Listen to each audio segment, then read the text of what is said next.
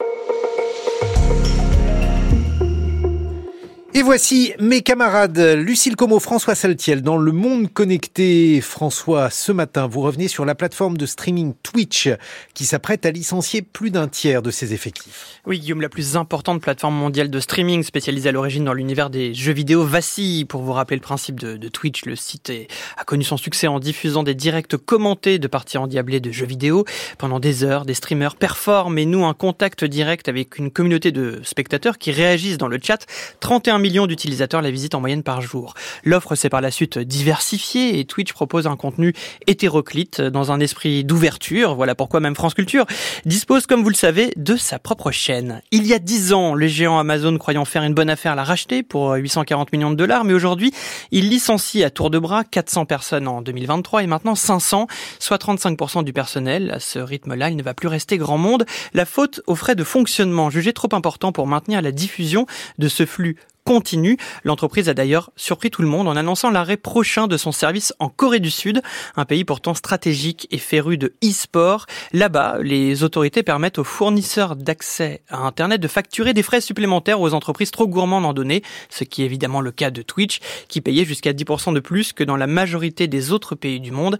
Elle a donc décidé de jeter l'éponge, départ prévu pour février. Les relations se sont également dégradées avec les créateurs de contenu. Oui, la transparence, le dialogue et la collaboration ne sont pas des valeurs qui définissent Amazon. Toujours dans un objectif d'économie, la plateforme a changé son modèle de répartition avec les streamers. Pendant longtemps, elle s'octroyait 30% des revenus générés par un streamer avant de passer à 50%, ce qui est cher payé pour des créateurs débousselés.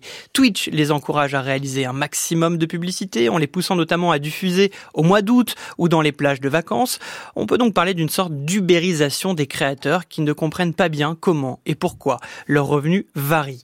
La vie d'un streamer cherchant à vivre de sa passion est loin d'être de tout repos. Pour fédérer une communauté, il faut occuper le terrain, streamer plusieurs heures de suite, de jour comme de nuit, pour tenter d'exister, une véritable épreuve physique, et même certaines vedettes du réseau déplorent ces conditions qui peuvent mener au burn-out. La star française Squeezie a déjà évoqué ce phénomène, le réseau est de plus en plus exigeant et pousse à la surenchère. Squeezie, toujours, propose par exemple depuis 2022 une compétition sportive de Formule 4 GP Explorer sur sa chaîne, un événement qui n'a plus grande chose à envier en termes de moyens de production au contenu télévisuel traditionnel. On est vraiment dans euh, une sorte de démonstration mmh. pléthorique de moyens, une professionnalisation des contenus un peu contre nature et qui a tendance à laisser encore plus de créateurs lambda sur le bord de la route.